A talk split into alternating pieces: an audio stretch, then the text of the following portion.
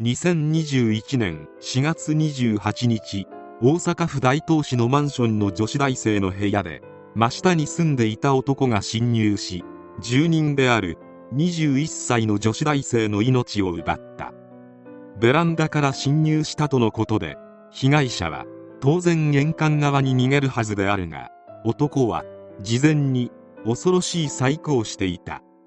被害女性の部屋の玄関ドアの外側にドアストッパーを置き接着剤で固定して絶対に開かないようにしていた。その上でベランダにはしごをかけて登りベランダの窓を割って侵入。男は女性をバールや自作の凶器を用いて執拗に攻撃。傷は120箇所以上に上っていた。事件時の女性のお母さん助けてとの悲鳴を聞いた周辺住民がすぐさま110番通報し女性は病院に搬送されたが間もなく息を引き取った。犯人の男はというと真下の自分の部屋に戻ってなんと自室を放火。一酸化炭素中毒で自決した。絶対に命を奪ってやるという強固な意志が見て取れるほど用意周到に犯行は行われていた。犯人の名は加本悟。当時48歳。事件当初は被害者が女子大生ということもあり騒音に業を煮やした加本が腹を立て命まで奪ってしまったのだと推測された。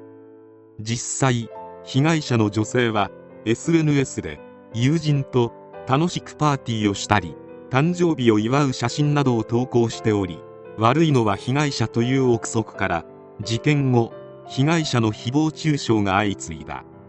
もしそうであればここまですることはなかったにしても貨物に一定の同情は認められる。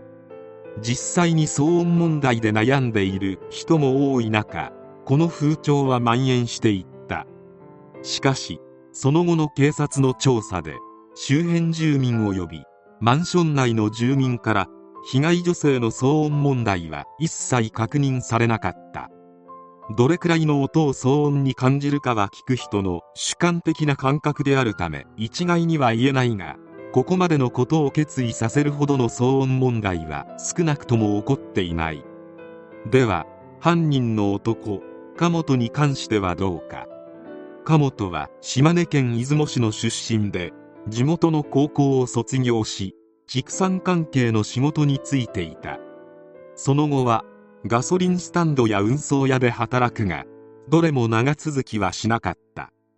事件当時は大阪府吹田市に本社を置くビルメンテナンス会社の社員で派遣先のビルに合わせて居住地を転々としており事件現場となった大阪府大東市のマンションには事件の約5年前の2016年頃に入居していた。そしてこの事件が起きる前加本自身が同マンションの隣に住む20代男性と騒音トラブルを起こしていたことが判明したのである。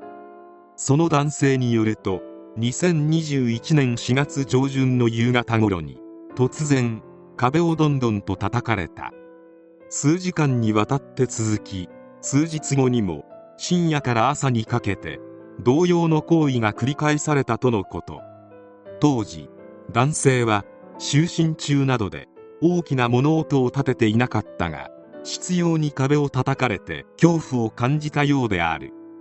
男性は警察にも相談したが貨物の気候に恐怖を覚え今回の事件が起きる1週間前に退去している。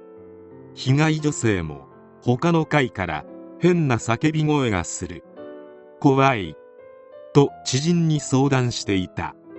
加えて事件後に貨物の親族が上の階の住人に監視されている。玄関の前で誰かに見張られている。防犯カメラを設置しなければいけないと貨物に相談されていたことを大阪府警に説明していることが明らかになった。また約8年前に住んでいた別のマンションでも隣人に見張られているなどと日記に記していたことが後日判明。当然そんな事実はない。完全に貨物の被害妄想である。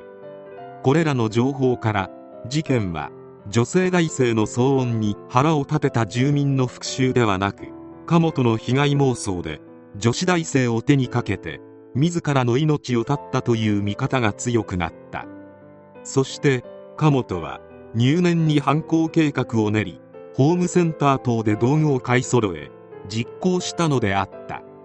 とはいえこれら全ては状況から見る憶測の域を出ず事件の当事者がこの世からいなくなっていることを考えると真相が明らかになる日は永遠にやってくることはない。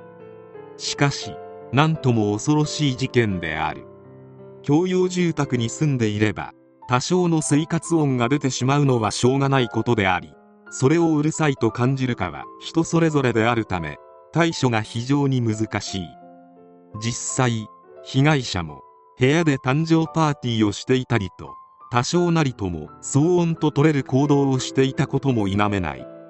とはいえ今回の事件のようなことを起こす理由はどこにも見当たらない。加えて法の裁きも受けずあの世に逃げるとはどこまでも卑怯な男である。加本のような男は少なからず存在する。出会ってしまったこと自体を不幸と言うしかないのであろうか。